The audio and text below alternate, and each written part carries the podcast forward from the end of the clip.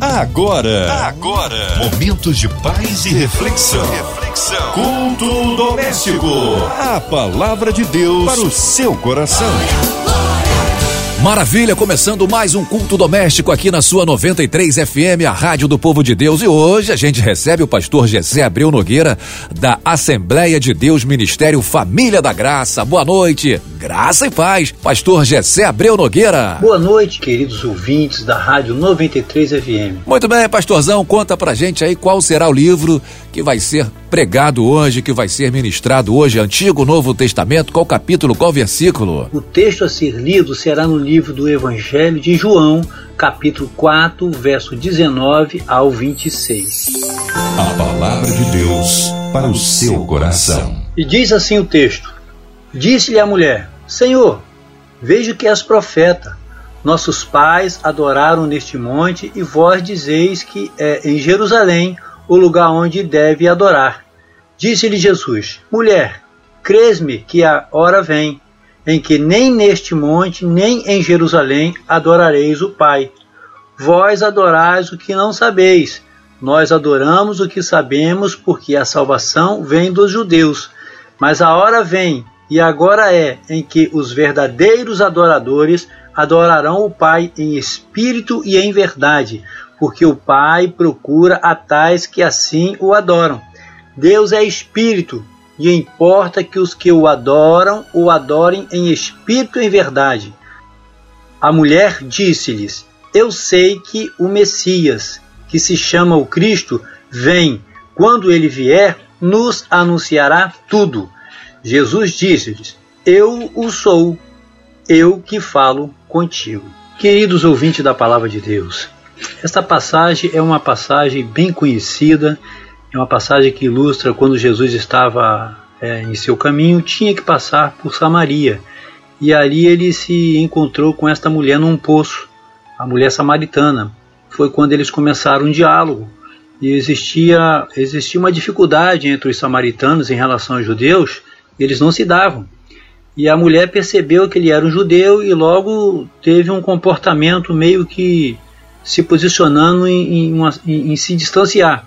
Mas Jesus nunca, nunca se relacionou com as pessoas com base na performance humana. Ele nunca se relacionou é, com preconceito, não. Ele sempre visava o espírito humano, ele sempre visava o principal objetivo dele vindo na terra, que era anunciar o reino, que era mostrar para o homem o caráter de Deus, os projetos e a vontade de Deus. Ele sempre visava o reino. Ele não tinha nenhum tipo de preconceito, não esboçava nenhum preconceito. E tanto é que ele já se inclinou a, a, a compartilhar com ela a visão do reino. Ela teve algumas dificuldades porque ela, ela era muito analítica, ela observava no ponto de vista humano e Jesus estava levando ela para uma outra esfera. Tanto é que na sequência da leitura nós vamos perceber que o assunto estava indo para um outro nível. Jesus estava levando ela a entender como é que se funciona no reino. E ela tinha uma certa dificuldade, porque aquele povo era um povo praticamente pagão, era um povo que, que a adoração deles era voltada para idolatria, para ídolos, e eles não tinham, eles não tinham uma, um posicionamento precisamente correto. Por isso que Jesus disse que a salvação vinha de Jerusalém. Jesus focou bem isso. E ela tinha uma certa dificuldade. Mas o que eu quero abordar nessa passagem, o que eu quero abordar nessa palavra, é, é na sequência da leitura do versículo a seguir, que diz o seguinte. Aí no verso 22 diz assim: ó, Vós adorais o que não sabeis. Ele está dando uma orientação. Vocês estão no caminho errado. Nós adoramos o que sabemos, porque a salvação vem dos judeus. Jesus estava explicando a ela: vocês estão indo numa direção errada. Mas Jesus não entrou em muitos detalhes, porque o objetivo de Jesus não veio para mostrar o pecado, mas veio para mostrar o caminho. Ele não veio para falar do pecado, do erro, do defeito das pessoas. Ele veio mostrar o caminho. Porque quando alguém está no escuro, não adianta você chegar e dizer, ó, oh, você está no escuro. Não. O que a pessoa precisa é de luz. Então, qual é a minha função? Se eu sei onde é que é o interruptor, eu vou lá e acendo a luz. E Jesus ele sempre fazia assim. Jesus não, não abordava as pessoas acusando, mostrando o seu defeito, mostrando as suas imperfeições. Não. Ele mostrava o caminho, mostrava a luz e o foco principal de Jesus na abordagem de alguém era mostrar para a pessoa quem de fato essa pessoa era qual o motivo dessa pessoa ter nascido, o propósito de Deus na vida dessa pessoa. Esse sempre foi o objetivo de Jesus, porque a vida nos embute caminhos, né? ela vai no, no, construindo em nós caminhos totalmente diferentes do que Deus tem para nós. Mas quando alguém se esbarrava com Jesus, Jesus logo sentia no seu coração o desejo de ajudar, de orientar, de dar um norte, de dar uma direção precisa e correta para que aquela pessoa pudesse ter uma vida plena, uma vida feliz, uma vida completa, e sempre foi o objetivo de Jesus. E a gente observa que, que no versículo no versículo 23 diz assim, ó, mas a hora vem e agora é em que os verdadeiros adoradores adorarão o Pai em espírito e em verdade, porque o Pai procura a tais que assim o adoram. Por que, que ele falou que ele tocou no assunto em que os verdadeiros adoradores? Porque existem adoradores falsos, existem adoradores genéricos, existem adoradores que querem imitar os adoradores verdadeiros. E Jesus estava falando aquilo com ela porque possivelmente ela tinha um entendimento sobre esse assunto, mesmo que fosse vago mas tinha um pouco de entendimento. E Jesus quis levar ela a entender que a adoração ela tem algumas plataformas. E a plataforma que agrada ao Senhor é adorar em espírito. Aí eu quero abrir um parente aqui para poder a gente dar uma, uma pincelada rápida sobre o que é adorar em espírito a gente, a, a, gente tem que, a gente precisa pontuar um pouquinho isso aqui para você ter assim, uma, uma ideia né, mais profunda, mais clara do que Jesus estava querendo transmitir para aquela mulher. Aí nós precisamos entender o seguinte: o homem ele é espírito, alma e corpo.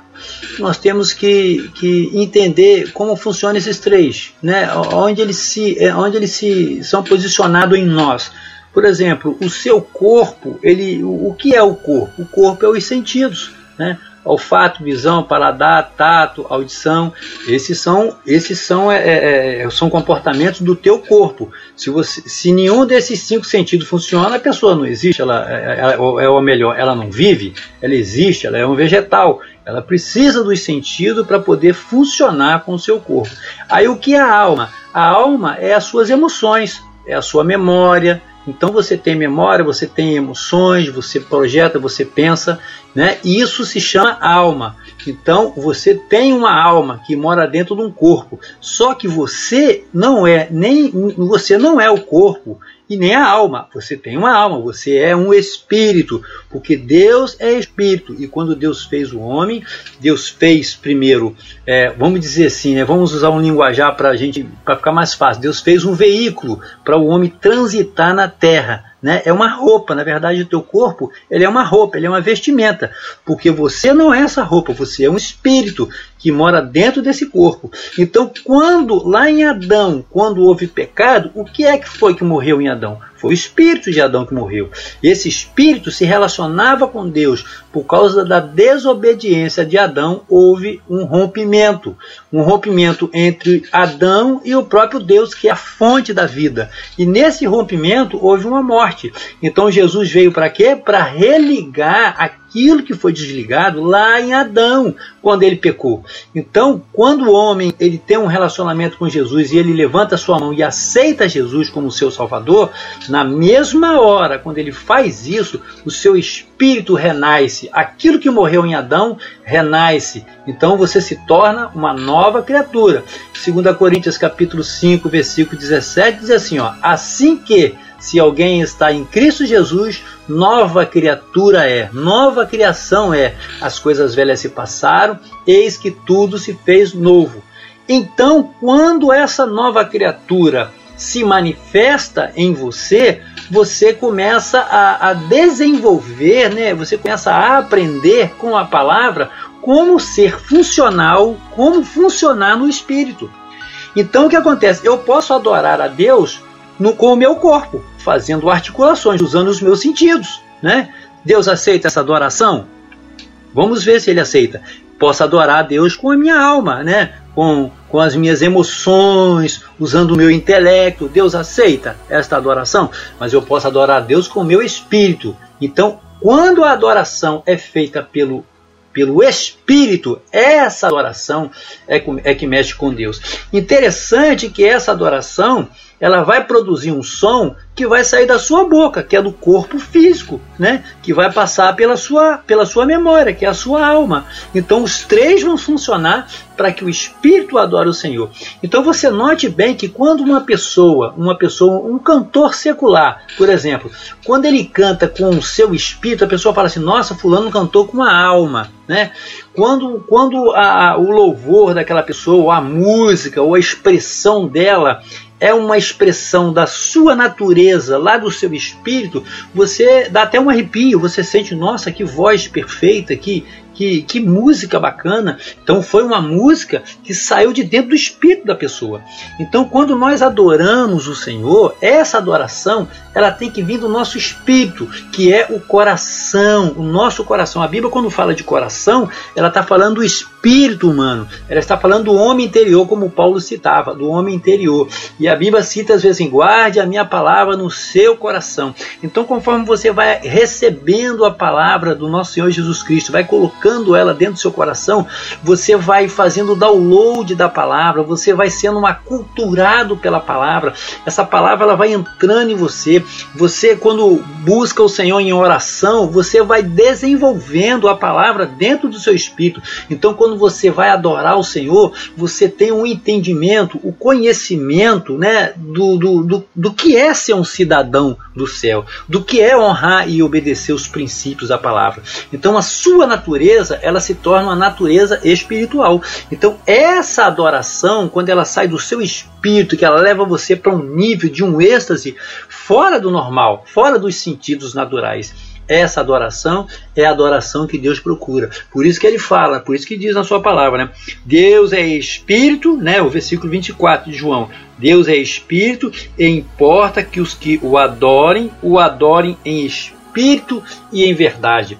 Então, se ele fala isso, é porque existe um tipo de adoração contrária.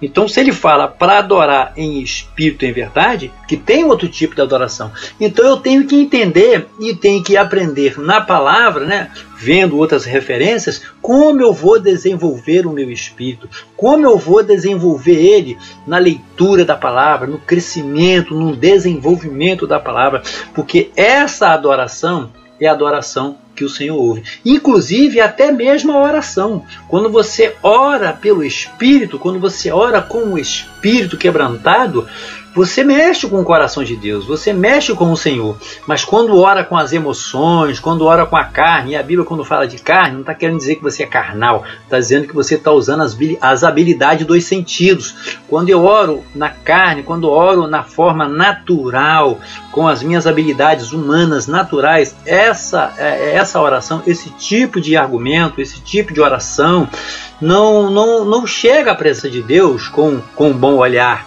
entendeu? Então eu preciso, nós precisamos de desenvolver habilidades espirituais e só se envolvendo com a pessoa de Jesus Cristo é que nós vamos aprender a funcionar de forma no espírito. E na sequência da palavra, no versículo 25, a mulher disse-lhe: Eu sei que o Messias, que se chama Cristo, vem. Quando ele vier, nos anunciará tudo. E disse Jesus: Eu o sou eu que falo contigo. Notemos que nessa, que nessa passagem, né, Jesus dizendo, eu sou, eu sou, eu mesmo que falo contigo. Sou o Messias que vai trazer a resposta para tudo aquilo que, que, que o homem precisa para ter um relacionamento com Deus, para ter um relacionamento verdadeiro. Deus é espírito e nós precisamos de entrar nessa esfera do espírito para funcionarmos nessa esfera. E Jesus vem ensinando. E interessante que esse período que Jesus ensinou, esse período que Jesus andou, ele andou e viveu no período da lei. Ele estava vivendo e cumprindo o período da lei.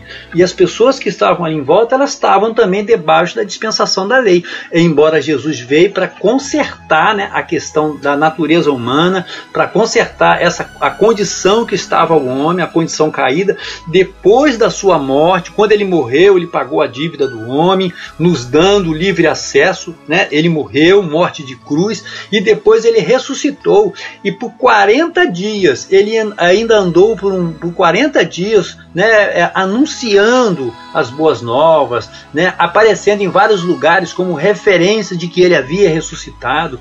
E logo no finalzinho ele conversou com os discípulos e disse: Ó, eu, eu, eu preciso subir porque senão ele não vai vir. Quem seria ele? O Espírito Santo.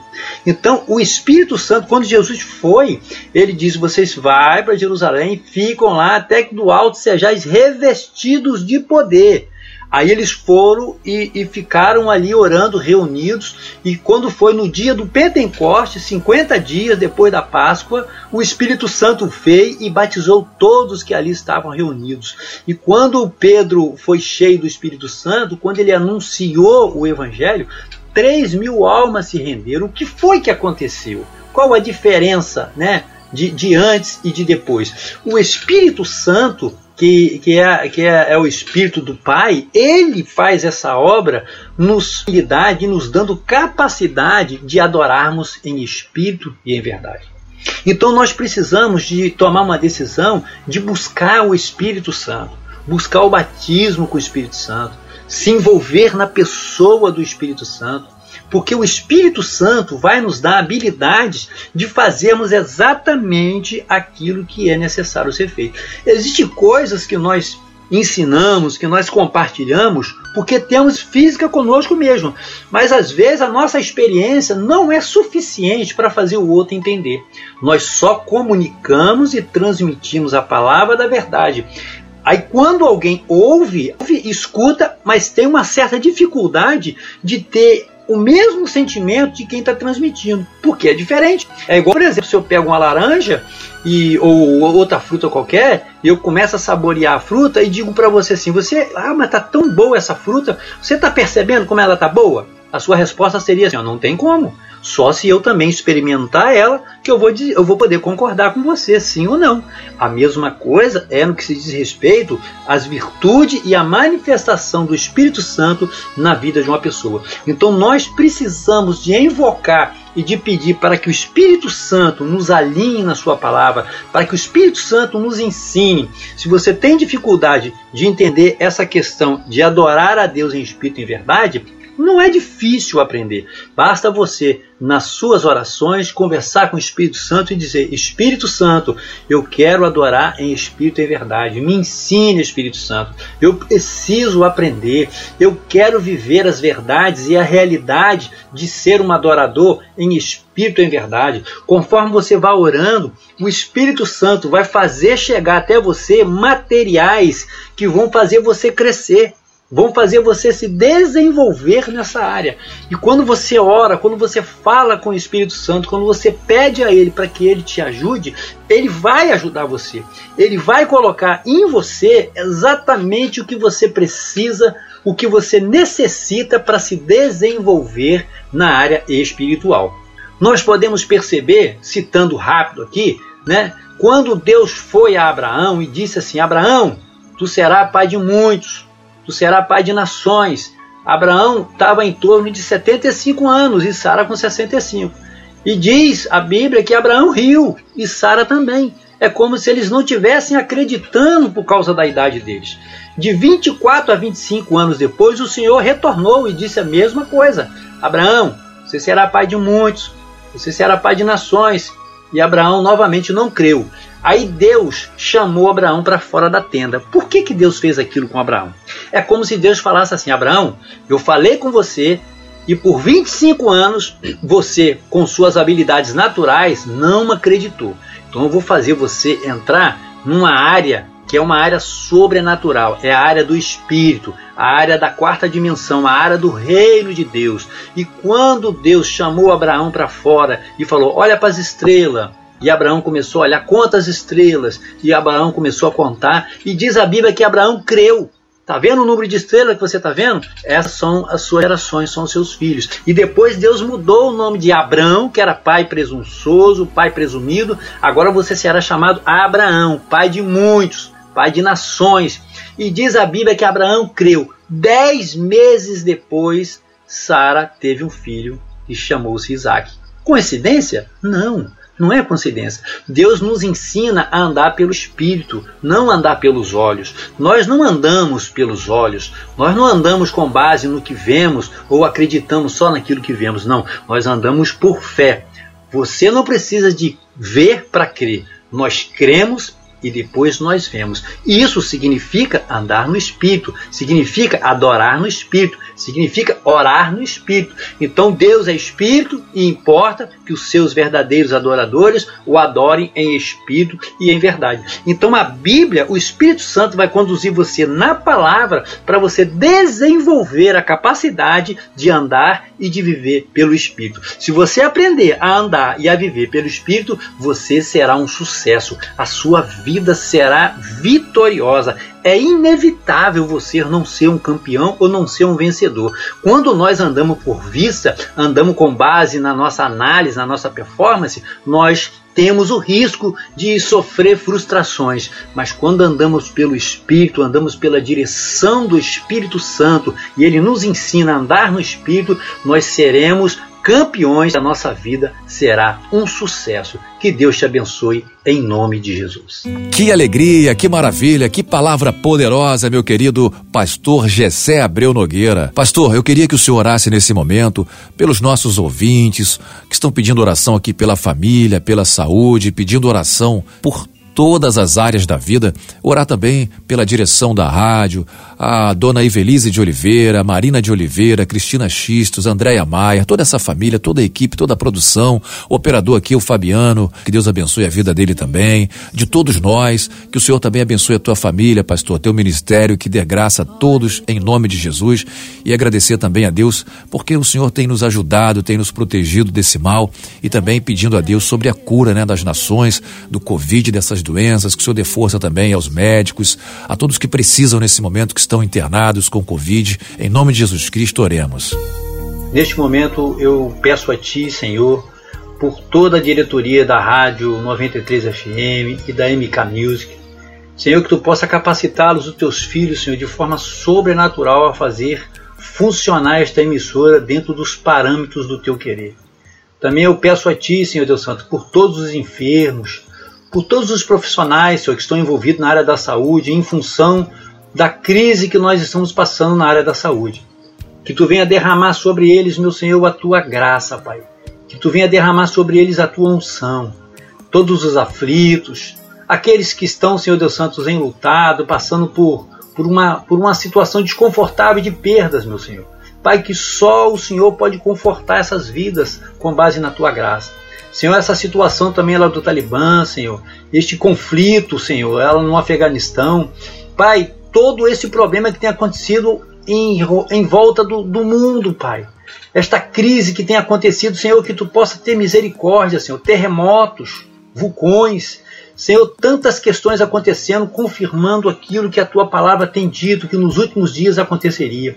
Também te peço pela economia, Senhor, pela política do nosso país, que o Senhor desça, Senhor, a tua graça sobre os nossos governantes, que o Senhor venha derramar sobre eles a tua revelação, para que tenhamos, ó Deus, uma direção, Pai daquilo que o Senhor quer fazer aos nossos corações. Senhor, eu peço pela tua igreja espalhada nos quatro cantos da terra. Eu peço pela tua igreja no Brasil, que haja um desenvolvimento sobrenatural, Senhor, na tua igreja e nós possamos receber de ti um avivamento do teu espírito, para que possamos estar preparados para o arrebatamento. Pai, aviva a tua igreja. Eu oro a ti, Senhor, por todos os ouvintes dessa rádio, que o Senhor possa abençoar rica e poderosamente a vida de cada um. Assim eu oro a Ti, no nome de Jesus, e te agradeço. Amém. Glória a Deus, amém. Graças a Deus. Muito obrigado, viu, pastor? Foi um prazer ter o senhor aqui conosco hoje.